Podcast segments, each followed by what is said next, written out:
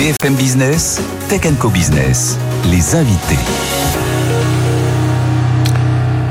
Voilà, je vous l'ai dit, et je vous l'ai dit, on va parler transformation et transformation du groupe Barrière. Et avec nous, Philippe Perrault, bonjour. Bonjour. Philippe, merci d'être avec nous. Vous êtes directeur général des métiers support et directeur financier du groupe Barrière. On reviendra, c'est une vingtaine d'hôtels, dont une prochaine ouverture à New York, c'est ça? Absolument. Voilà, donc partout dans le monde, 32 casinos, des plateformes de jeux en ligne, 140 restaurants et bars, et puis ça, tout ça, c'est plus de 7000 collaborateurs. Absolument. Et puis un anniversaire, hein, 110 ans cette année, voilà, 110 2022. ans donc euh, euh, voilà, et évidemment, euh, un de nos champions nationaux, nationaux dans le, le luxe et le tourisme. Et puis avec nous, Hubert Côté. Bonjour Hubert. Bonjour Frédéric. Merci d'être avec nous, vice-président chez Workday France. Workday, c'est une autre forme de champion aussi, euh, et on va en parler dans un instant. Vous, avez, vous intervenez dans tout ce qui est les process, les process digitaux, bien entendu, mais les process RH, les process financiers. On va reparler de tout ça. Euh, bah D'ailleurs, tiens, je vais démarrer avec vous, euh, Hubert. On va parler digital RH. On parlait auparavant des solutions RH. Voilà, c'était euh, voilà, on en a eu beaucoup. Aujourd'hui, on parle de plateforme de productivité. Alors ça, ça, ça, ça change tout. Euh, Au-delà de l'aspect technique, euh, on met du cloud, on met une ergonomie, enfin une, interface beaucoup plus euh, ergonomique. C'est quoi le changement entre aujourd- aujourd'hui entre voilà une plateforme de solution RH puis voilà une plateforme de, de productivité pour, pour une entreprise? En fait, il y a une mutation très très forte du métier de la RH, moi qui opère dans le Ouais. logiciel depuis 25 ans, euh, qui était partie d'une fonction qu'on appelait une fonction de support, hein, en gros qui faisait de la gestion administrative du collaborateur et de la paye. Ouais. une même la vraie- gestion du personnel. voilà. Exactement. Il n'y a pas vraiment de la gestion des talents comme on le dit Et aujourd'hui. la, et la sémantique est importante. Donc on est passé de la gestion euh, administrative du Mhm. collaborateur euh, à une vision, à, une- à un rôle complètement euh, stratégique et de plus en plus stratégique. J'en discutais pas plus tard que lundi avec un panel de DRH qui disait voilà notre visibilité au sein du Comex accélérée par le Covid euh, également, Mhm. mais est devenue euh, totale et ça devient un levier de performance donc par la gestion des talents, euh, par la gestion de l'engagement du collaborateur. euh, qui devient aussi un enjeu. Hein. Attirer les talents, c'est bien, les Ah garder, oui. les développer, c'est tout aussi important.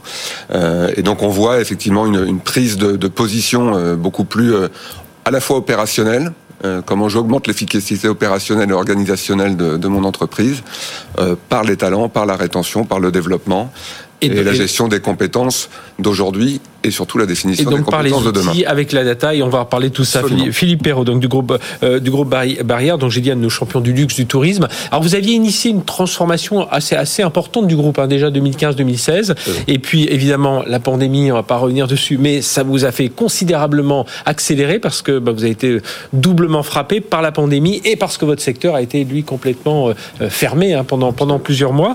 Euh, alors aujourd'hui et puis bah, vous avez quand même, vous en avez profité aussi pour euh, faire cette transformation digitale, transformation RH. On va, on va en parler. Comment on fait pour mener tout ça de, de- front là? Qu'est-ce que vous avez mené de front?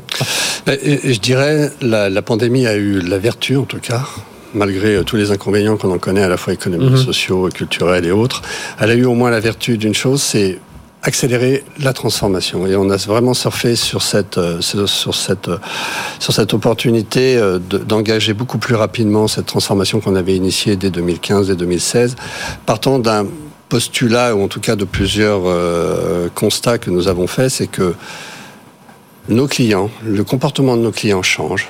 Euh, le comportement de nos collaborateurs change, on le voit hein, Mhm. d'ailleurs aujourd'hui avec les difficultés de recrutement, voire même les pénuries de main-d'œuvre dans certains secteurs d'activité, même si ce n'est pas propre uniquement à l'hôtellerie Ah et oui. à la resta- à la restauration. C'est quand voit même quand un, des secteurs bien frappés par des vrais sujets là-dessus. Donc, pour, pour rejoindre ce que l'on disait tout à l'heure, plus que de la productivité, aujourd'hui, il faut vraiment travailler sur le cœur fondamental qu'est, euh, que, que sont nos collaborateurs, les fidéliser, quelque part avoir une qualité de vie au travail qui soit pas uniquement liée à l'aspect rémunération, mais qui soit également liée à l'aspect euh, ce que l'employeur peut apporter en plus de la rémunération à nos collaborateurs. Donc effectivement, nous avons accéléré euh, cette transformation. La vertu de ma situation en tant que fonction support, c'est que ça me permet d'avoir un Vous êtes à la fois fonction support et à la fois et directeur à la fois financier. directeur Voilà, on va financier. Du coup, euh, j'ai effectivement la possibilité par ce tronc commun de faire euh, agir l'ensemble des processus de, des métiers de l'entreprise, de transformer euh, cette, euh, cette entreprise, je dirais, de manière assez cohérente par rapport aux besoins de chacun Mhm. des métiers pris isolément, mais dans un processus global.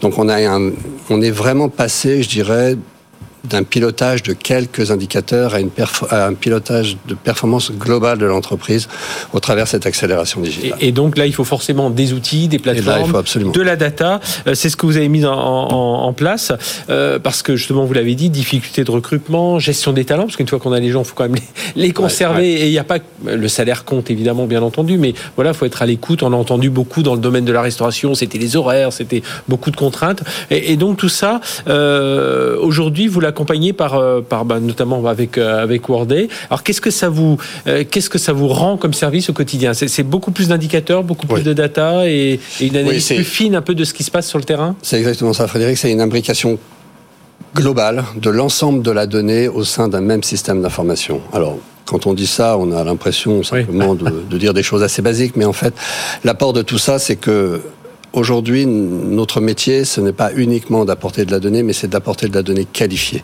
de la donnée contrôlée et de la donnée qui nous permet aussi d'agir beaucoup plus rapidement sur les processus de décision.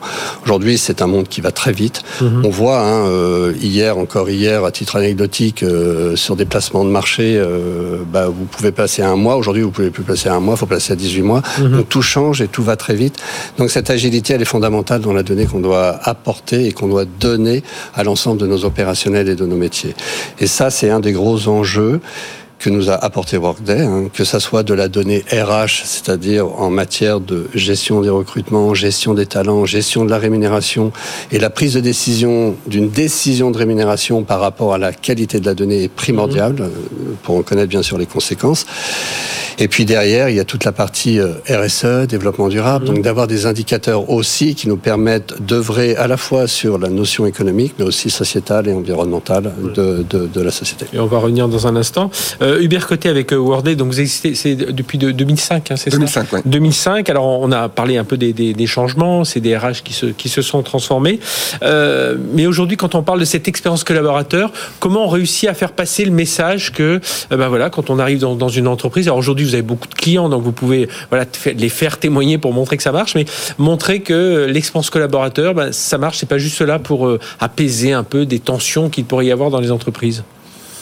Ben, déjà, on a, comme vous le dites, on est une société euh, née dans le cloud en 2005. Mm-hmm. Et une des vertus du cloud, c'est justement qu'on mutualise une plateforme pour tous nos clients et du coup, on peut capter euh, des comportements, des usages et, des, et, de la donnée à valeur ajoutée aussi sur, sur les tendances. Euh, D'ailleurs, on a vu depuis un an, nous, on a fait l'acquisition d'une plateforme d'engagement il y a un petit peu plus d'un an et demi, euh, alors qui est en plein boom d'un point de vue usage au sein des, des, directions des ressources humaines, mais même des directions générales, qui est de dire, mais aidez-nous à capter des données qui nous permettent de qualifier l'expérience employée. Euh, avant, c'était globalement un entretien annuel ou une, une, étude une fois par an. à peu près ces jours de formation, ces jours de congé, et puis ça s'arrêtait là. Et donc, un des, un des sujets, c'est ce qu'on déploie euh, aujourd'hui, alors chez nous euh, d'abord, et je m'en sers tous les jours, c'est comment je vais pouvoir capter des signaux faibles sur le niveau d'engagement des collaborateurs, mhm. sur des dimensions qui vont à la fois de la culture managériale aux valeurs de l'entreprise, à la qualité de vie au travail, la santé mentale, physique, l'environnement de travail, la qualité de la collaboration, etc. Et de pouvoir, par contre, une fois qu'on a la donnée, la rendre actionnable avec des, des plans mhm. d'action.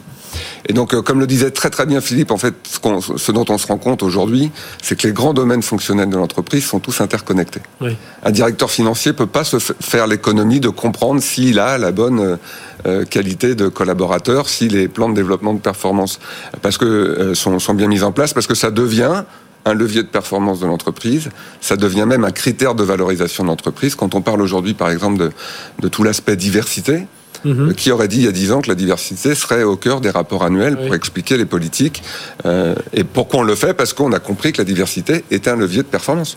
Euh, ça veut dire, Philippe Perrault, que vous avez cette euh, voilà, vous avez une certaine expérience dans le domaine, que vraiment cette analyse de données, bah, c'est devenu un pan complet de, de votre métier aujourd'hui. Hein. Alors financier bien entendu, mais surtout ces critères et notamment vous l'avez évoqué très rapidement, les aspects RSE, l'impact social, environnemental, parce que ça aussi c'est bah, à la fois pour la, la, la marque euh, Baria, mais aussi pour euh, voilà, pour recruter, pour fidéliser, parce que c'est un point important aujourd'hui. Absolument, et la donnée euh, n'est pas effectivement uniquement financière hein, sur le principe.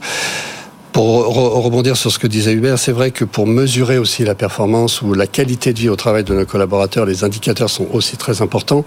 À titre de comparaison, quand vous allez dans un des hôtels du groupe Barrière et qu'on vous fait à la fin de votre séjour un questionnaire pour de satisfaction ou mhm. d'indice de recommandation, est-ce que mhm. oui ou non vous recommanderiez euh, euh, un des hôtels du groupe euh, à un de vos amis, famille mhm. ou autre?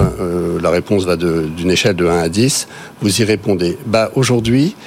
On a aussi la possibilité, au travers d'ailleurs de Workday et des différents outils, de d'identifier l'indice de satisfaction de nos collaborateurs. C'est-à-dire, est-ce que oui ou non, vous, en tant que collaborateur du groupe, vous recommanderiez à un de vos proches d'être salarié du groupe Barrière? Et en fait, c'est assez drôle parce que c'est là où les datas ont changé, c'est que on n'est plus sur des données uniquement financières, mais la métrique et, la corrélation entre les deux données est assez forte. C'est-à-dire que plus un collaborateur est heureux, plus un, client est satisfait. Donc en fait, il y a une vraie corrélation. Ça paraît basique, mais, c'est la réalité, oui. Parfois, on a des impressions. Là, maintenant, on a une vraie réalité mhm. par rapport à des éléments objectifs. Et sur la partie RSE, on, parle beaucoup de rapports extra-financiers. Nous avons 60 euh, KPI aujourd'hui mis en place au travers des rapports issus directement de Workday. Déjà, premièrement, c'est qu'il n'y a pas de débat sur la qualité de la donnée. Elle est issue des systèmes financiers et comptables, mhm. donc en théorie, elle est juste. Enfin, normalement, elle est juste et elle est juste. Donc, euh, quand on est aujourd'hui sur des problématiques de type énergétique, il va de soi qu'on a intérêt de bien maîtriser la consommation, non pas en valeur de l'électricité, mais la consommation en kilowattheure. Mhm. Alors, prochaine étape de votre transformation, là, c'est, euh, enfin, il y a déjà eu beaucoup de choses de faites, mais euh, et comme l'on dit, vous ouvrez encore un nouvel hôtel là à New York. Donc, voilà, le, le, le, groupe grandit, mais voilà, en termes de transformation. Bah, il y a deux aspects majeurs. D'une part, le déploiement de nos outils, euh, de nos systèmes d'information sur l'étranger, là où on se développe de plus en plus à l'étranger, puisque nous sommes quand même très franco-français. Donc ce n'est pas une simple transfert de, données vers l'étranger, mais c'est aussi adapter l'outil par rapport aux, cultures locales. Ça, c'est le premier aspect. Et le deuxième aspect qui va voir le jour assez prochainement, c'est ce qu'on appelle le rolling forecast, c'est-à-dire la capacité de, d'avoir sur 18 mois, 12 à 18 mois euh, mmh. roulant une vision de ce qu'on appelle notre processus budgétaire, donc de de tuer quelque part ce que l'on fait euh, traditionnellement, c'est-à-dire le processus budgétaire, et de le transformer de manière agile et réactive mois par mois sur une vision par rapport aux éléments. parce que l'incertitude, c'est la, la, pire des choses. En, en, plus aujourd'hui, on sait tous quand on fait un budget, le lendemain, il est souvent euh, oui. plus d'actualité.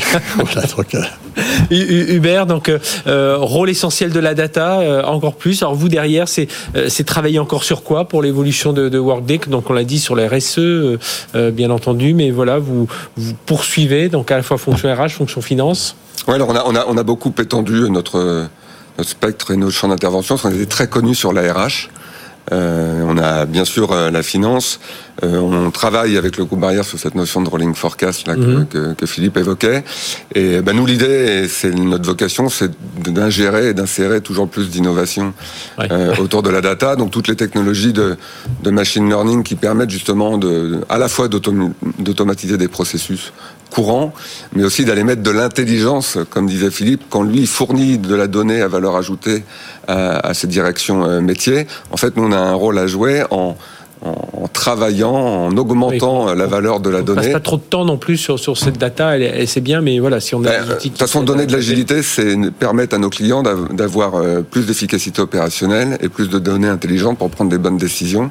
Donc on injecte tous les jours, et deux fois par an, euh, des, des, innovations dans notre technologie pour faciliter à la fois cette, cette exploitation de la donnée, l'agilité euh, de notre technologie, et puis surtout l'expérience utilisateur à la fin, parce qu'un bon système, c'est un système qui est utilisé et adopté. Oui, il vaut mieux. on a connu beaucoup de choses dans le CRM notamment, et je suis sûr que vous avez des expériences aussi dans ce domaine où euh, c'était installé et on était peu à, l'utiliser. Merci tous les deux, Hubert Côté de Workday, Philippe Perrault, directeur euh, général des métiers support et directeur financier du groupe Barrière, d'être venu nous parler de toutes ces innovations. On se retrouve dans un instant, on va continuer à parler de process mining, là aussi c'est l'amélioration des processus. Merci en tout cas infiniment, restez avec nous sur BFM Business. Merci. BFM Business, Tech Co Business, les invités. Allez, comme promis, on va parler d'AM. Comment améliorer les processus de l'entreprise? Puis là, on parle carrément de dizaines à centaines de millions euh, d'euros ou de dollars, selon comment on compte d'économie euh, et en, en, en, argent, mais aussi en temps. Et vous allez comprendre un peu tout ça. On va en parler avec Guillaume Aurine, qui est directeur produit et solutions chez Celonis en France. Bonjour. Bonjour Frédéric. Guillaume, merci d'être avec nous. Et Jean-Marc Vialade, vice-président supply chain chez Arkema. Bonjour. Bonjour Frédéric. Jean-Marc, merci d'être avec nous. Alors Guillaume, je vais, je vais essayer de résumer. Parce que j'ai dit, on est dans le domaine du process mining. Euh, là, ceux qui nous suivent, ceux qui utilisent déjà du process mining comme, comme Arkema savent un peu de quoi on va parler. Mais en gros, il s'agit donc, je l'ai dit, d'améliorer les processus de l'entreprise. Et plus clairement, c'est en gros de, détecter d'éventuels dysfonctionnements euh, dans des processus achats, finances, enfin, dans, beaucoup de, domaines. Et puis on, analyse les causes et puis on essaie de définir comment euh, réduire un peu ces zones d'inefficacité. C'est un peu ça l'idée? Ben exactement, on est dans une conjoncture là où c'est les... bon, on plie, on s'en va. J'ai tout dit. On est dans cette conjoncture où les entreprises elles recherchent des leviers de performance et cette technologie de process mining qui existe depuis une dizaine d'années. Hein, mm -hmm. euh, bah, nous, on a plus de 2500 implémentations clients sur les dix ouais. dernières années. Donc aujourd'hui, ce qui nous fait de nous le leader du process mining chez Celonis. Et euh, bah, on est très heureux de pouvoir de manière, j'ai envie de dire, en urgence, aider les clients actuellement à traverser cette. Et le, le, le mot urgence, c'est important. Alors, c'est vrai que là, Celonis fait l'actualité. Il y a une levée de fonds de 400 millions qui valorise la boîte. Alors, euh, voilà, c'est une décacorne déjà, je crois. Euh, il y a une levée de crédit aussi, une ligne de crédit de, de 500, 600 millions de dollars. Donc voilà, les financiers vous font confiance pour développer la, la boîte. Et, et quand, vous, quand, je parle de notion d'urgence, parce que c'est la crise qui pousse les entreprises là, à revoir euh, ces processus. Ah ben, on a eu connu plusieurs crises quand même simultanées. Alors, sur la supply chain, les pénuries ont été flagrantes et mmh. remis, elles ont remis en question l'ensemble en fait des modèles et de l'exécution de ces processus-là. Et, et, donc, donc là aujourd'hui, il faut être bien bien carré sur ces processus. Et, alors, exactement. Et ces processus sont très complexes. Hein. Euh, euh, je pense que Jean-Marc en, en, parlera oui. tout à l'heure, mais les entreprises se sont équipées de plein de technologies différentes. Et aujourd'hui, vous savez, pour quand vous passez à une commande d'un produit en ligne jusqu'à la livraison du client, ça traverse en moyenne 22 systèmes. Oui. Euh, et pour certains, 45 si vous voulez personnaliser. On voit bien les zones d'inefficacité. Alors justement, lorsqu'on lorsqu'on a préparé cette émission, Guillaume a dit tiens, j'ai euh, j'ai un témoin un témoignage qui un témoin qui peut venir. C'est un pionnier du process mining. Donc en parlant d'Arkema, euh, Jean-Marc Galat. Alors évidemment, Arkema, c'est une culture d'innovation. Euh, vous êtes dans, beaucoup de domaines, hein, dans la chimie notamment. Euh, Qu'est-ce qui vous a orienté justement vers le process mining? C'est exactement ça. Euh, comme le dit souvent notre notre président euh, Thierry Le Henaf, mm -hmm. euh, les gènes ou l'ADN d'Arkema, c'est vraiment cette culture d'innovation, cette donc, volonté dans le métier. Et donc vous êtes dit proche nous, du client, ouais. et puis euh, cette volonté d'en permanence euh, nous adapter au, monde qui change. Alors pour ça, le, évidemment, on s'est retrouvé un certain nombre de gènes communs avec Celonis. D'autant qu'à l'époque, on était effectivement pionniers. Donc on a commencé non pas à discuter avec Celonis France, mais mais avec le, le, le fondateur ou l'un des fondateurs euh, de, de, de Celonis, qui est Alexandre Rinke, et, et on s'est vraiment trouvé des gènes communs, parce mm -hmm. que c'est effectivement ça qu'on cherche, qu'on cherche à faire. Et, et alors, cette alors, proximité comment... client, et puis cette, ces soucis d'innovation. Et, et, alors, comment on fait pour, voilà, pour les, les, les processus? C'est quoi? Ça se passe sur euh, voilà, une feuille de papier au début, on regarde, et puis on regarde tous ces systèmes. Enfin, voilà, comment, comment ça se déploie? Alors, c'est très simple, en fait, euh, au début. Euh, la connexion avec euh, Celonis et SAP se fait, se fait très facilement. Mm -hmm. Et nous, notre objectif, puisqu'on a lancé une transformation de, de la supply chain chez, chez, Arkema pour euh, améliorer notre, notre service aux, aux clients. Euh, l'objectif, c'était de faire un diagnostic des, des process qu'on était en train de, de, mettre en place. Et, et, là, quand on branche l'outil euh, Celonis, on a tout de suite une visualisation de nos process. Et on a commencé par le process, j'allais dire, le plus impactant pour comment le client. Ça, comment ça, pour bien comprendre comment ça apparaît à l'écran On voit euh, les enchaînements de, de, des différentes étapes, -hmm. chaque action en fait qui est faite dans le système. Donc une commande, dès, dès qu'on presse un bouton, dès qu'on rentre dans un champ, puis un autre champ, en fait, euh, ça crée euh, un, un, événement et on retrouve cet événement euh, dans Celonis. Donc normalement, on est censé voir quelque chose de très linéaire, un flux oui. bien propre avec des étapes qui s'enchaînent les unes derrière les autres. Nous, qu'on en a fait le diagnostic, on s'est rendu compte que ce processus de, de, commande, qui est le processus essentiel pour le pour le client, finalement, c'était c'était un plat de spaghetti mmh. réellement, avec des dizaines de milliers de variations. On consulter les stocks, on dit ok, les stocks c'est bon, on va consulter pour voir si on peut. Oui, c'est ça. On change la date, on change le prix. Euh, ça revient, c'est bloqué crédit, euh, et finalement on se rend compte qu'il y a énormément de variantes dans ce process, et que finalement ce process qu'on pensait euh, plutôt efficient, plutôt mm -hmm. abouti, non seulement il l'est pas pour nos clients, mais pas non plus pour nos équipes en interne, et que finalement, euh, voilà, c'est pas un long fleuve tranquille, c'est c'est c'est beaucoup plus complexe que ça. Et donc euh, l'objectif, une fois qu'on a fait ce diagnostic, c'est d'utiliser Celonis euh, pour euh, mettre en place les plans d'action et puis monitorer que ces plans d'action euh, donnent euh, les résultats attendus. Et ça, ça se fait en temps réel. Mhm. et, et donc nous, on utilise Celonis non seulement, euh, j'allais dire pour cette analyse, mais aussi derrière pour faire du, du reporting, du dashboarding, euh, qui servent euh, tous les jours à, à nos équipes, par exemple de service client. C'est leur référence pour aller voir euh, euh, comment se, se passent Donc, les choses. Donc c'est vraiment pour, je le disais tout à l'heure, pour essayer de repérer ces zones d'inefficacité euh, que l'on ne soupçonnait pas, parce que Absolument. finalement ça marche. hein, le client était bien livré Oui, de ça. sa bonne commande au bon prix a priori. Oui. Mais voilà, il faut essayer de, de, de chercher à être plus plus efficace. Et, et c'est important ce que vous dites, c'est que derrière on en arrive à la fois à, à la satisfaction client, à l'engagement des, euh, des, des des salariés. Enfin voilà, c'est les indicateurs qui montrent que Oui, ça, ça leur rend on a toujours envie, euh, tous envie d'être plus Évidemment, efficace. quand mais- le process est plus simple, euh, ça leur rend la vie euh, plus facile hein, et ça rend la vie à tout le monde euh, plus facile, clairement. Donc c'est un axe important. Et puis ça leur permet aussi de paramétrer des alertes, ce qui leur permet dès qu'il y a une, une déviation dans le process de recevoir euh, un- une alerte. Et en cliquant sur cette alerte, ils arrivent directement dans le système euh, SAP et directement au bon endroit. Et là aussi, c'est encore un gain de temps euh, et un gain de- de- d'efficacité. Et ça veut dire, Jean-Marc Vialat, chez Arkema, la façon dont vous l'utilisez, c'est pas uniquement sur les flux financiers, on comprend, c'est les flux de commandes, enfin voilà, c'est plus- plusieurs flux. Alors nous, c'est peut-être un peu différent, mais on a commencé par le, le flux vraiment euh, commande, euh, livraison, euh, facturation et euh, règlement. Donc c'est vraiment le process par lequel on a commencé pour accompagner cette transformation de la, de la supply chain et, et vraiment avec cette optique de meilleur service client.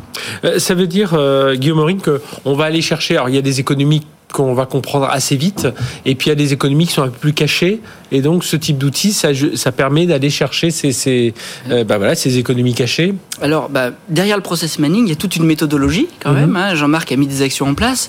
Et donc, on a des Customer Value Architects qui travaillent au quotidien et qui analysent la valeur, où sont les potentiels, qui font des benchmarks par rapport à d'autres entreprises dans le monde. Parce qu'on a eu cette force de pouvoir comparer et de dire, voilà, euh, Oui, parce que finalement, l'outil ne va pas tout faire, il faut quand même se comparer. euh, il faut se comparer et puis il faut aller savoir quel indicateur on va vouloir piloter. hein. Ouais. Vous pouvez prendre une ordre de fabrication d'une automobile sur une chaîne de montage. Mhm. Vous pouvez prendre une facture fournisseur. Vous pouvez prendre une commande comme chez Arkema. Voilà. Donc vous pouvez suivre n'importe quel type d'information qui traverse plusieurs systèmes et où ça bloque. Celonis va vous proposer une solution pour la débloquer, soit automatique, soit manuelle.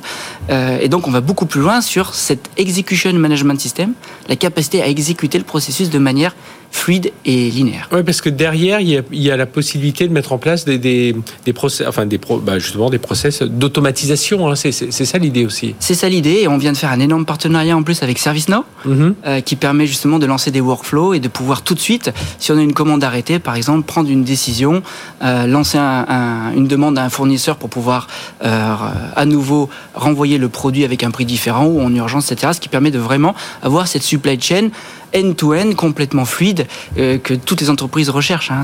Ça, veut dire, alors ça veut dire que tous ces avantages d'automatisation, de, pouvoir monitorer aussi tout ça. euh, Aujourd'hui, Jean-Marc Gallat, donc vous, vous êtes patron de la supply chain, mais vous regardez un peu plusieurs. euh, ça peut s'appliquer à tous les process de l'entreprise. On a commencé donc par ce, ce Ouais. process de commande, on l'a étendu euh, progressivement à d'autres process. On suit euh, par exemple les commandes fournisseurs, on suit euh, les process de production dans une usine et par Mhm. exemple dès qu'il y a une déviation dans une usine et que on produit pas au rythme attendu, on, crée tout de suite des alertes qui vont permettre de tout de suite prendre les actions nécessaires pour essayer de trouver une solution pour qu'il n'y ait pas d'impact client par Ça, exemple. ça veut dire que je, je peux jouer un peu sur des, des paramètres. Euh, Voilà, si on se replonge dans l'actualité euh, aujourd'hui, de dire tiens, on va peut-être être, euh, bah, il va y avoir des, des zones d'achalandise qui vont être moins moins importantes. La Chine va fermer, donc du coup on va, hop, on peut jouer sur ce paramètre et se dire bah tiens, voilà comment optimiser dans, dans ce cas-là. C'est c'est ça l'idée? Oui, on peut tout de suite. Enfin, ça a l'air tout simple, mais c'est plus complexe que ça. Mais en tout voilà. cas, on peut tout de suite visualiser euh, quels, quels sont les endroits où il faut où il faut agir pour prendre pour prendre les, les décisions. Donc ça, ça ça ne prend pas les décisions, mais ça Oui. ça permet de de, de, de, à- de, de visualiser les éléments Mhm. pour prendre ces décisions. Donc Ouais, c'est vraiment important. un Ça prend pas la outillage. décision. Il faut le rappeler. Pas encore. Voilà, il y, a, il y a encore du, du, du Ouais. boulot derrière. Mais ouais, pardon, Guillaume. Non, mais d'où le- la levée de fonds justement de, de 400 millions pour en venir à, à, à Ah, votre pour question. apporter de l'intelligence artificielle. Eh ben, de- Voilà, alors on a déjà des moteurs d'intelligence artificielle et de simulation, mais Oui. on continue d'investir et d'innover parce qu'on a des clients qui nous demandent de prédire des, euh, des ruptures de stock et de Mhm. pouvoir bah, passer des commandes en avance de phase avant que la rupture ait lieu. Ouais. Et ça, c'est vraiment des modèles qu'on a déjà en déploiement chez des clients, en test, et qui fonctionne très bien. Euh, est-ce que ça veut dire, euh, Jean-Marc Galette, qu'on peut, euh, en utilisant ce type de, d'outils, on peut tout d'un coup découvrir, il y a des effets de bord, découvrir des, des zones d'inefficacité? Est-ce que est-ce qu'il vous est arrivé de, trouver, de, de découvrir des, des, dysfonctionnements que vous n'aviez pas On en a identifié, de, de j'allais dire, de nombreux, en fait. Hein, on doit l'avouer, hein, il, y avait, il y en avait un certain nombre. c'est par exemple des règles qui, sont pas, qui ne sont pas appliquées, hein, où on se, donne, on se donne des règles, mais finalement, au moment où, on doit les exécuter, elles, elles sont pas mises en place. Euh, c'est euh, des commandes qui sont bloquées, qui ne devraient pas l'être. Euh, par exemple, c'est des incoterms qui ne sont pas les bons, c'est des pricing qui sont pas les bons. Donc oui, on a eu énormément à, corriger et, le chemin n'est pas complètement, on n'est pas complètement au bout du chemin. Et je disais en, introduction là, de notre entretien, on parle de dizaines à centaines de millions d'économies, d'euros d'économies en temps. Et puis en, argent, maintenant, vous vous confirmez, il y a un ROI euh, assez, assez clair. Euh. Alors clairement, nous, on a réduit par exemple le nombre d'opérations manuelles sur une commande. Donc, euh, et c'était un peu notre objectif. On avait d'ailleurs le premier projet s'appelait One Click Order, puisque l'idée c'était de, de, de, processer en un clic. Et on a augmenté de façon extrêmement significative. On a multiplié par 6 notre ratio de One Click de One Click Order. Donc une commande, elle est moins touchée. Donc évidemment, si elle est moins touchée, ça permet de garantir la promesse initiale au client. Et puis évidemment, c'est plus efficace et, et, ça amène quelques économies, oui. Eh bien, merci d'être venu nous parler de, tout ça. Donc, ce, ce, process mining, voilà, que vous connaissez certainement si vous suivez cette émission depuis, depuis un moment. Mais euh, euh, voilà, c'est intéressant, je pense, de remettre à plat ces processus alors, en temps de crise, bien entendu, mais euh, euh, pourquoi pas déjà prévoir le futur. Merci à tous les deux, Guillaume Maurine de Célonis et Jean-Marc Galat d'Arkema. Nous, on marque une courte pause, on se retrouve juste après, on va parler cybersécurité. Et puis ensuite, on fera un petit tour à la Paris Retail Week, c'est la semaine prochaine, mais justement, l'occasion de parler de quelques tendances avec nos invités. C'est tout de suite sur BFM Business. Tech Co Business sur BFM Business.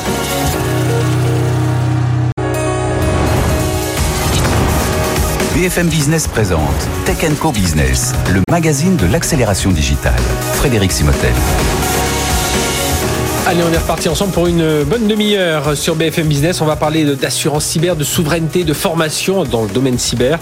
Quelles sont les ambitions pour l'écosystème cyber en France? Un écosystème, c'est les entreprises, c'est les clients, c'est les administrations, c'est les politiques. On va en parler avec nos trois invités. Jean-Noël de Galzin, président d'Exatrust de Walix. Bonjour. Bonjour. Jean-Noël, merci d'être avec nous. Philippe Latombe, député de la Vendée, rapporteur d'une mission d'information sur le thème bâtir et promouvoir une souveraineté numérique nationale et européenne. Bonjour. Bonjour. Philippe, merci d'être avec nous. Et David Chassan, directeur de la stratégie de 3DS Outscale et secrétaire général d'Exatrust. Bonjour. Bonjour. David, merci d'être avec nous. C'était l'objet de cette réunion. Il y a quelques jours, c'est les universités ou l'université d'été d'Exatrust hein, qui regroupe. C'est combien d'acteurs euh, de, l'écosystème cyber en France euh Exatrust, c'est une centaine, une petite centaine d'acteurs euh, de la cybersécurité, du cloud et maintenant des digital workplace. Et alors, on va on va parler parce qu'il y a une donc Jean-Noël Barrault qui est notre, alors je veux dire nouveau depuis. Oui, si, c'est notre nouveau, parce que c'est vrai, on, espère le recevoir très bientôt ici, donc euh, euh, ministre délégué euh, au, numérique. Il y a une remise d'un manifeste hein, de, du numérique pour une ambition numérique, alors signé par les industriels du cloud, les industriels de la cyber, l'Institut pour la souveraineté numérique, des parlementaires. Et justement, alors il y a cinq R qui sont résilience, responsabilité, réversibilité, réciprocité, respect de la vie privée. cette politique industrielle que l'on veut mener là autour de la cyber. On est en train d'y arriver. Là, on a, on a, le campus cyber qui était un, un, pilier assez fort. Mais aujourd'hui, est-ce que enfin, ça bouge un peu? Alors, on, peut dire que ça bouge un peu, mais on peut dire aussi qu'il faut rester mobilisé. D'où l'idée d'un manifeste. Mhm. Euh, en fait, c'est un manifeste qui est très positif. C'est-à-dire, conjuguons euh, les talents, à la fois les talents de ceux qui font les réglementations, euh, ça a été salué euh, lors de l'inauguration d'OVH en début de semaine euh, par le ministre Bruno Le Maire. on peut saluer les efforts de Thierry Breton d'avoir engagé l'Europe sur mhm. La construction de réglementations qui vont favoriser la protection des données, une forme d'équité avec les acteurs américains du digital, et finalement ce qu'il a appelé un numérique équilibré qui mhm. préserve les libertés personnelles et les données industrielle. Je pense ah, que c'est très important. Et euh, il faut saluer aussi les efforts de toute l'industrie qui est mobilisée en filière. On a créé un campus cyber. On travaille avec l'État pour mettre en place une stratégie nationale de cybersécurité pour aller aider les plus fragiles, les hôpitaux et tout ce monde-là. Mhm. Mieux flécher les investissements aussi pour voilà. des startups. Et on a des entreprises qui, qui gagnent. Mhm. Donc euh, dans le cloud, on a des entreprises très performantes. Dans la cyber, euh, on a des entreprises maintenant. On a eu Mailing Black euh, qui a levé 50 millions d'euros il y a quelques jours. Nous-mêmes, Walix, nous sommes leaders du Gartner dans notre domaine. Donc on arrive à emmener aujourd'hui des sociétés comme Vade Secure, GetWatcher, YesWeHack. Il y a une nouvelle génération d'industriels qui veulent construire euh, une alternative numérique avec une idée sous-jacente. Je pense que ah euh, Philippe en parlera. C'est l'idée que la souveraineté maintenant devient une nécessité absolue pour construire un numérique de confiance. Et on l'a, on l'a en effet compris, hein, souveraineté, c'est le mot fort. On a vu la souveraineté au niveau de sanitaire, santé, au niveau, voilà, il y a tout un ensemble. Évidemment, dans la souveraineté industrielle et souveraineté numérique. Euh, Philippe Laton, donc parlementaires, euh, euh, les politiques ont bien compris aussi que euh, aujourd'hui cette souveraineté, elle se fera évidemment avec des acteurs européens, français, européens, mais qu'il faut quand même tenir compte de, la puissance de ces acteurs américains. Il ne s'agit pas de les, juguler, de les, mais de leur dire, écoutez, chez nous, ça fonctionne comme ça. Mais il faut, il faut effectivement leur, leur rappeler les valeurs que nous avons décidé de mettre dans, dans, dans, dans notre numérique, que ce soit au niveau européen, au niveau français. Et il faut aussi qu'on leur explique que nous sommes maîtres chez nous. C'est pas c'est pas méchant de le dire. Ils sont maîtres chez eux. Ils n'accepteraient pas que nous puissions aller euh, chez eux dans leur dans leur euh, écosystème de la même façon qu'ils viennent chez nous. Donc on a besoin de cette souveraineté et c'est une règle qui est transversale. C'est-à-dire qu'on a beaucoup crié à un moment en disant Huawei, les Chinois, c'est pas bien mhm. et c'était devenu un totem. On a oublié que on avait les mêmes les mêmes problématiques avec les Américains de façon différente, bien évidemment, parce que c'est pas c'est pas la même façon de faire, mais on a bien un problème et la souveraineté est transversale. La souveraineté, elle adresse euh, la réponse aux Chinois, aux, Américains, éventuellement. Mais, mais ça, doit, ça doit être. Alors, euh, on parlait de Thierry Breton il y a un instant. Ça doit être une souveraineté qui doit se euh, qui doit se faire. Alors, à la fois avec une réglementation et ça, bon, voilà, on a pris quelques voies. on l'a dit avec Thierry Breton, qui doit se faire aussi dans l'innovation, donc un meilleur fléchage de, de des enfin des, des investissements, dans la formation aussi. mais il y a aussi. Bah, vous, vous connaissez bien aussi la fonction publique, c'est des, commandes publiques aussi. C'est le nerf de la guerre. Le nerf de la guerre est là. Et si on doit apprendre des Américains, on doit apprendre que les géants de la tech qui viennent aujourd'hui sur nos marchés sont nés parce que la commande publique aux États-Unis est adressée vers des entreprises de petite taille, ce qu'ils appellent le Small Business Act, et vers les entreprises américaines, mhm. le Buy American Act. Il faut qu'on fasse la même chose. On peut pas dire que les Américains sont totalement illibéraux. Enfin, celui qui dirait ça, euh, se ferait pendre. Euh, eh ben, on doit pouvoir faire la même chose. Aujourd'hui, il nous faut des gestes forts de la part du gouvernement. Je pense notamment au Health Data Hub euh, qui a été mhm, confié à Microsoft. Il faut qu'on sorte de là et il faut qu'on mhm. arrête. Et Bruno Le Maire l'a dit lundi, et ça c'est un vrai regret. Au même temps, en même temps qu'il dit à, OVH à Strasbourg, J'en ai assez du bashing de la, de la tech. La tech française est de très bon niveau. Il l'a répété plusieurs fois. Et on a effectivement les meilleurs, notamment dans le cloud. On a mhm. des très très bons. Il y en a un à côté de moi, il y en a plein d'autres on ne peut pas avoir la directrice du HDH qui, en même temps, dans un article de journal, ne dit les Français, ça va mieux, ça va mieux quand ils sont en plus alliés avec des Américains dans des, dans des offres avec des logiciels américains. Mais c'est toujours pas la panacée. il faut qu'on il faut pas qu'on change. Bah, c'est pas possible d'avoir ce mhm. discours-là. Et ça, ça, fait mal à la tech. Mais, mais c'est vrai que si on regarde l'histoire, hein, Oracle ne serait pas né sans euh, l'armée américaine. Euh, la NASA, c'est eux qui ont financé la Silicon Valley, qui continue SpaceX aujourd'hui sans la NASA. Euh, voilà, ce serait pas. Bah, on voit bien que la fusée de la NASA, elle décolle pas. David, justement, on, on sent qu'il y a quand même ce message qui a été entendu. On revient sur euh, alors l'un de vos concurrents, hein, c'était chez OVH Cloud avec Bruno Le Maire, Jean-Noël Barrault, qui c'était l'inauguration d'un data center à Strasbourg, mais on a entendu quand même cette voix assez claire, notamment au niveau du cloud. Alors c'est vrai que voilà, on critiquait un peu les, les, options. Alors on va pas revenir sur les euh, les deux autres là, euh, cloud cloud Watt et puis Numergy à l'époque, parce que voilà, bon, mais on a appris, on a appris de, de, de ça aussi, faut bien faut bien le dire. Gaia X, qui est une initiative qu'il faut continuer à pousser parce qu'en plus c'est du franco-allemand, etc. Mais on voit qu'aujourd'hui voilà, il y a une porte qui est en train de, s'ouvrir un peu plus largement.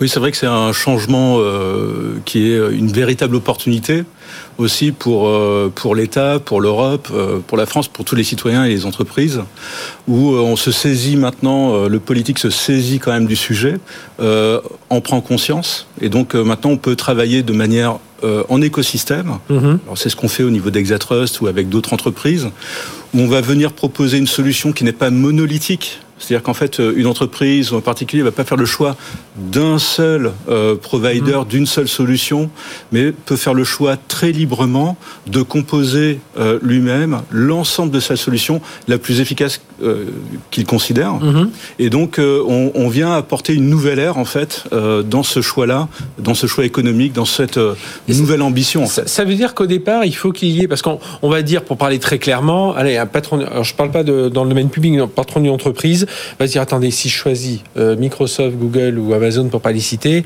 là au moins, euh, s'il m'arrive quelque chose, je dirais, attendez, j'ai pris les trois leaders mondiaux. Si on choisit un Français, on va dire, ah mais pourquoi? Et s'il y, y avait un souci, voilà, il faut, il faut aussi qu'il y ait cette volonté, cette, pas forcément une prise de risque parce que c'est pas parce qu'on choisit un français que ça va ça va se planter mais euh, voilà il, faut qu'il y ait cette, volonté forte c'est ce qu'on disait à l'époque euh, ce qu'on disait à l'époque d'IBM euh, le faire le choix d'IBM bon on, on prenait pas de risque. Maintenant le risque on peut on peut le prendre on peut on peut l'assumer et, en prendre conscience parce qu'en fait toutes ces entreprises là on, on, a un écosystème extrêmement foisonnant en fait. Quand on regarde chez Exatrust c'est extraordinaire. Chaque entreprise a des expertise est très forte dans son domaine. Et euh, ces solutions, elles viennent être estampillées par des certifications, mmh. des qualifications.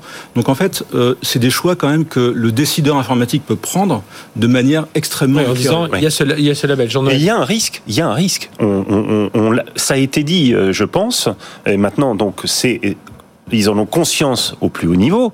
Euh, J'ai envie de dire, il y a ce risque d'extraterritorialité qui pèse sur les données, que ce mhm. soit les données de toutes les personnes, mais aussi les données des entreprises, les données industrielles, celles qui vont permettre ce dont vous, euh, vous parliez tout à l'heure, mhm. c'est-à-dire l'innovation, c'est-à-dire de euh, d'améliorer euh, le secteur public et de rester autonome et indépendant. Si demain on a des pénuries d'énergie qui nous ou des, de, un problème d'inflation de l'énergie qui nous oblige à faire des choix en matière de distribution de services Internet, qui est maître des choix?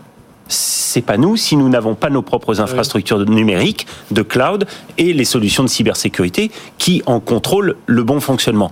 Donc nous, notre rôle d'industriel, c'est de travailler avec les industriels du cloud, puisque nous avons les meilleures solutions de cybersécurité dans un certain nombre de domaines ou très compétitives avec nos alliés américains. Nous avons maintenant des vrais cloud providers avec des industriels derrière. Je rappelle que derrière Outscale, il y a quand même le numéro un du logiciel français qui est Dassault Systèmes.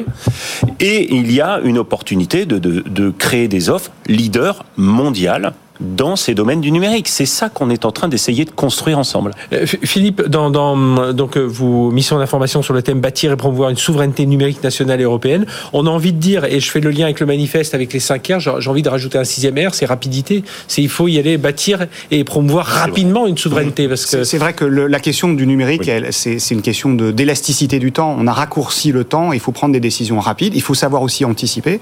Euh, et là, aujourd'hui, ce qu'il faut qu'on arrive à faire, c'est que la commande publique puisse arriver sur des consortiums pour les faire monter en compétences et en volume, parce qu'on mhm. ne pourra pas très clairement donner toute l'informatique de l'État à un seul provider français. Il n'a pas la, capacité maintenant. Mais qu'on le fasse en consortium, qu'on chasse en meute comme le font les Allemands, c'est exactement ce qu'il faut faire. Ne serait-ce que parce que, en plus, le marché est en très forte croissance. Mhm. Donc il est clair que l'ensemble des providers français ne se, ne, ne taperont pas dessus pour aller chercher le même client. Il y en a tellement partout qu'il faut qu'ils apprennent à monter en compétences en volume. Ils savent faire techniquement. Maintenant, il faut qu'on leur donne la possibilité de le faire. Et sur les grands marchés qui chassent en meute. Et aujourd'hui, c'est mon regret. On essaie tous de mhm. pousser pour ça. Je reprends le Health Data Hub. Il faut que ce soit un consortium de l'ensemble des providers euh, de cloud, avec en plus de la puissance de calcul. On peut penser à Carnot qui pourrait entrer dedans ah pour faire de la décentralisation de calcul. On peut faire des choses. Ça serait en plus une très belle vitrine et ça permettrait parce que je me rappelle de mes cours de, de, sciences éco de très, il y a très longtemps. Quand une, une entreprise n'a qu'un seul fournisseur, à terme, elle devient la propriété du fournisseur. Mhm. Ben, quand on n'a qu'un seul provider en cloud, on devient, on devient pied-point lié avec ce provider. Et quand on a envie de changer, c'est compliqué pour plein de raisons. Le contrat est fait pour nous garder, et puis la technologie n'est pas transposable immédiatement sur d'autres clouders, donc il faut qu'on puisse euh, le faire. C'est ce que vous défendez, David, alors au, nom d'Exatrust, mais bien entendu au nom de 3D Southscale, c'est de dire allez-y, enfin élargissez un peu le. Alors c'est vrai qu'en plus on voit certains qui contournent un peu avec euh, l'offre bleue de euh, d'Orange, Microsoft, euh, Capgemini, l'offre Sense avec Thales et Google. et, vous, j'imagine, voilà, avec cette double casquette, David, c'est ça, c'est de dire mais mm. prenez-nous sur une partie au moins. Oui, parce qu'en fait, bon, au-delà de ces effets d'annonce, de D'ailleurs, ce sera qu'en 2024. Faut, faut le rappeler, c'est pas aujourd'hui. Hein. Oui, et, et en fait, c'était eux qui étaient déjà à la manœuvre et en échec euh, sur euh, les cloud providers euh, précédents souverains. Donc bon, la page est tournée, on réfléchit aujourd'hui différemment. On est plus en écosystème. C'est un peu la stratégie des dauphins mhm. face à une attaque d'un requin, en fait. Donc, avec beaucoup d'intelligence, on peut travailler ensemble. on peut travailler sur la portabilité, l'interopérabilité. Ce sont des sujets que l'on mène au sein de Gaia X, au sein de l'Alliance européenne, ou ne serait-ce qu'entre nous. Donc, les éléments sont là. Euh, toutes ces entreprises euh, ont déjà des clients. Euh, on ne parle pas d'un oui, pas des... slide. donc il y a une réalité. tout ça est estampillé et qualifié avec les plus hauts niveaux. On peut répondre aux plus fortes exigences.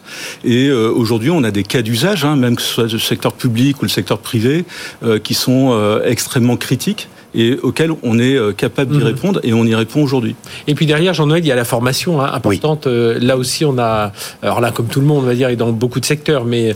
Bah, en fait, il y a un sujet euh, qui est évoqué là. En fait, tout simplement, il y a une préoccupation qui est celle du CAC 40 et des très grandes entreprises, on va dire extraterritoriales mhm. elles-mêmes, et puis il y a la préoccupation des 3000 établissements hospitaliers, euh, des 36 000 communes, de nos 4 millions et demi de PME euh, euh, qui ont besoin d'un business qui tourne et qui sont très fragilisés. Mhm. Donc oui, il y a un effort qui est mis sur la formation, sur la sensibilisation. On l'a mis au cœur des travaux de la filière euh, cybersécurité. Euh, on travaille avec le campus cyber à mettre en place une offre qui va être accessible au plus grand nombre. On travaille avec la CPME, avec d'autres, mhm. pour, euh, on va dire, vulgariser. On va dans les écoles, par exemple, on est plusieurs acteurs. Moi, par exemple, chez Walix, je consacre maintenant un travail à aller construire des accords avec des écoles, mhm. leur apporter des logiciels, leur apporter de l'accès euh, euh, à des contenus pour s'améliorer. Mhm. Donc on doit tous faire cet effort de sensibilisation. Et je dirais pour finir, il y a un sujet de responsabilité numérique. Moi je pense qu'avec l'ambition numérique que nous portons, il y a en face un problème de responsabilité numérique. Mhm. Alors, on, touche un peu du doigt quand on parle du, du HDH.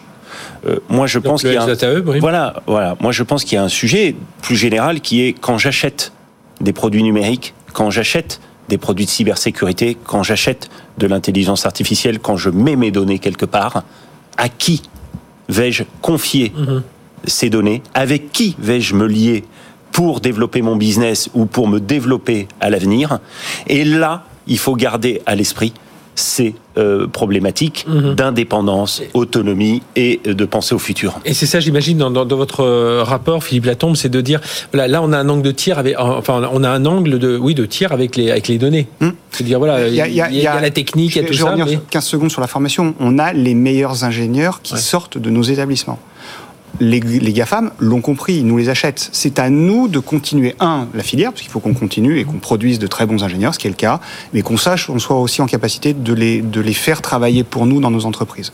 Et donc la souveraineté, elle passe aussi par là elle passe aussi par le fait de pouvoir les conserver, de pouvoir les faire travailler dans nos entreprises. Euh, sur, sur les données, la même, c'est la même chose. Nous avons besoin de pouvoir, dans la filière industrielle à venir, avoir nos propres données pour faire tourner nos modèles et pour permettre de nous améliorer, de gagner des, des, des petits bouts de valeur ajoutée, des pouillèmes de, de, de, pourcentage de valeur ajoutée, mais qui feront la différence et qui mmh. permettront de faire la réindustrialisation et qui permettront aussi, parce qu'on les aura mis sur des clouds ou sur des, des systèmes protégés, de ne pas avoir des, yeux et des oreilles qui viennent voir comment est-ce qu'on fait. On a en France une économie de l'intelligence très très importante. On a oublié d'avoir de l'intelligence économique. Mais c'est ce que je dis souvent aux gens, parce que souvent, grand public. Je leur dis, mais regardez à quel point parfois ça vous dérange de, retrouver des informations sur vous. Imaginez les entreprises quand on parle de brevets, quand on parle d'Airbus, quand on parle de, toutes ces sociétés-là, euh, ces puissances 10, 100 000. Je ne comprends toujours pas pourquoi Airbus a pris Palantir euh, pour, euh, pour l'aider. Enfin, il y a des choses comme ça. Que... Cet été, la Cour des comptes a dit qu'on allait utiliser, à recommander l'usage de l'intelligence artificielle avec des données, on parle de données sécurisées, mhm pour pouvoir aller voir, par exemple, si les Français ont des piscines et si les piscines sont bien déclarées aux impôts. Il faut avoir. Là, on est dans la vie réelle. Donc, on prend des photos des piscines en utilisant Google Earth. Ah et ensuite, on demande à Google Earth de faire des comparaisons, de faire tourner les modèles avec les données de l'administration fiscale pour comparer et voir s'il y a un manque à gagner. Moi, j'ai envie de vous dire, si on multiplie ce genre d'usage à l'avenir, il faudrait peut-être se préoccuper de savoir où vont aller les données, qui va les regarder. Et ensuite, comment elles peuvent être utilisées derrière. L'administration fiscale, on peut avoir confiance. Est-ce qu'on peut avoir euh, confiance dans tous les acteurs qui récupèrent nos données aujourd'hui? Oui, et sauf si on leur met voilà, des, des, des, limites très claires. Merci à tous les trois, Jean-Noël Gelzin d'Exatrust et Walix, Philippe Latombe, euh, député de la Vendée, rapporteur donc cette mission d'information sur le bâtir, promouvoir le, une souveraineté numérique, et puis David Chassan, euh, directeur de la stratégie 3D Outscale, et puis évidemment membre et secrétaire général d'Exatrust. Merci messieurs. Je voulais qu'on parle d'assurance, mais ce sera l'occasion de se retrouver parce que là aussi il y a beaucoup de choses à raconter sur l'assurance. Merci encore. Merci. Allez, on va changer de domaine, on va parler de commerce unifié, c'est tout de suite sur BFM Business. BFM Business, Tech Co Business, Startup Booster. Le commerce unifié doit aller au-delà de l'omnicanal. Voilà, on va, on va vous décrire tout ça avec mon invité, Luca Cassina. Bonjour. Bonjour. Lucas, merci d'être avec nous. Vous êtes président retail de Planète. Planète, c'est un acteur du, de, de, de, paiement, enfin du paiement, du parcours client. Voilà, vous, travaillez notamment pour les retailers. Alors du 20 au 22 septembre, c'est le Paris Retail Week. Vous y, vous y êtes bien entendu présent. Vous présentez d'ailleurs un palmarès des enseignes les plus euh, innovantes euh, dans le domaine. On va en parler. Et puis, euh, bah, l'occasion aussi de, de, vous recevoir, c'est de parler un peu de ces tendances dans, dans le commerce unifié, parce que c'est vrai que ça fait longtemps que l'on parle de ce commerce unifié. Alors, justement, ce lien avec l'omnicanal. Et il y a beaucoup de choses quand même qui se font. Service web, les modes de livraison, les modes de paiement. Enfin, là, il y a beaucoup d'innovations. Ça va être quoi les deux, trois tendances pour vous de ce Paris Retail Week qui se déroule du 20 au 22 septembre au Paris euh, Porte de Versailles, Paris Expo Porte de Versailles? Vous savez, l'expérience d'achat a beaucoup changé ces dernières années. On n'achète plus du tout de la même façon qu'on achetait il y a 20 ans. Mhm. Il y a 20 ans, on allait au magasin, on parlait avec le vendeur, on avait très peu de choix. Aujourd'hui, nous tous, hein, vous, moi, tout le monde, euh, on achète déjà, euh, on commence sur, sur notre mobile souvent, euh, on passe par différents canaux, on regarde l'ordinateur parce que la photo, on arrive à la voir un peu mieux, on va au magasin, on se fait livrer à la maison. On fait souvent livraison. donc tout ça, il faut que ce soit sans couture. Il faut que ce soit le sans couture. Bah, il faut que cette, cette, différence, les barrières entre le, le commerce online et le commerce physique sont en train de tomber. Et, et l'autre tendance, c'est que le logiciel est désormais partout. Mhm. Le logiciel est dans notre téléphone, euh, dans, dans, la, dans la, caisse, mais aussi, euh, si vous allez au magasin, euh, souvent vous avez un vendeur avec une tablette, et, et c'est là exactement où se focalise la nouvelle offre de Planète. Et oui, justement, et c'est là où vous, vous travaillez avec votre nouvelle. Alors, la, la, plateforme s'appelle Proximus Unified Commerce. Oui. Et donc, on, on, connecte la gestion des stocks, le paiement, enfin voilà, c'est tout, tous les, enfin le, le, le parcours d'un produit, du client que vous essayez de, de, de, mettre, en, de mettre ensemble, hein, c'est ça? Exactement. Bah, vous savez, Planète, c'est une, une, société euh, assez globale. Hein. On est sur, euh, sur six continents. On vient de la détaxe, mm-hmm. mais on a entrepris un parcours de croissance accéléré grâce à nos nouveaux investisseurs, euh, à l'entrée au capital de deux fonds d'investissement, deux fonds de private equity, Oraseo et Advent. Ça nous a permis de faire plusieurs achats, de compléter cette offre de commerce unifié. Donc on a effectivement du logiciel, du paiement, du paiement en ligne. Et c'est ça qui va faire la, la, la, particularité de Proximus Unified Commerce, parce que lorsque je, dis, voilà, ça, ça, met en, ça, met, ça connecte la gestion des stocks, le paiement, euh, l'expérience du magasin physique, que l'on a en magasin physique, en magasin. On se dit, mais ça existe déjà ça. Donc vous, vous, vous sous une nouvelle plateforme. C'est ça Exactement. Exactement. Donc nos clients, ils peuvent répondre aux attentes des consommateurs et, euh, et, et donner une, une, sorte de réponse unique. Je vais, je vais vous faire un exemple si, si ça mmh, vous va. Ah oui, allez-y. Euh, bientôt, là, ça va être euh, la course au cadeau de Noël. Euh, typiquement, si vous êtes un parent, vous avez une liste, euh, voilà, la, la lettre au Père Noël. Hein, c'est le, le, cahier de charge est assez, est assez strict sur la lettre au Père Noël. Si, si, si le gamin désire un cadeau, un certain ouais, jouet, bah, c'est pas un autre. Hein, c'est extrêmement précis.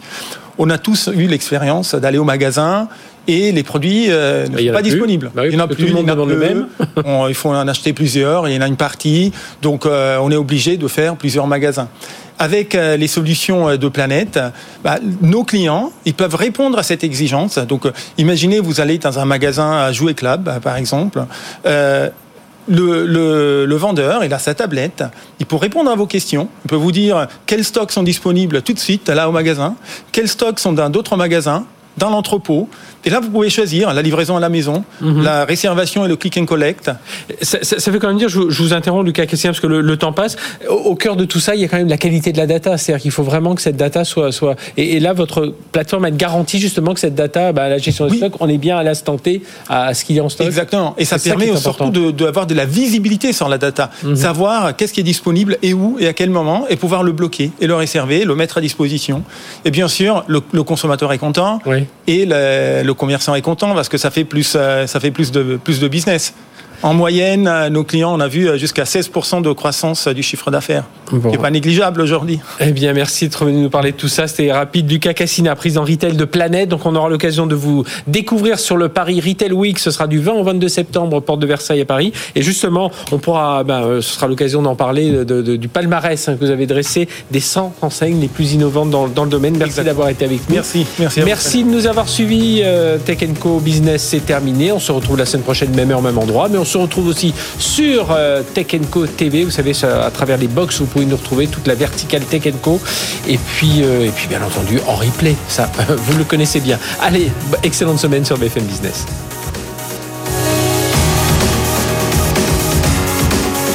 Tech Co Business sur BFM Business.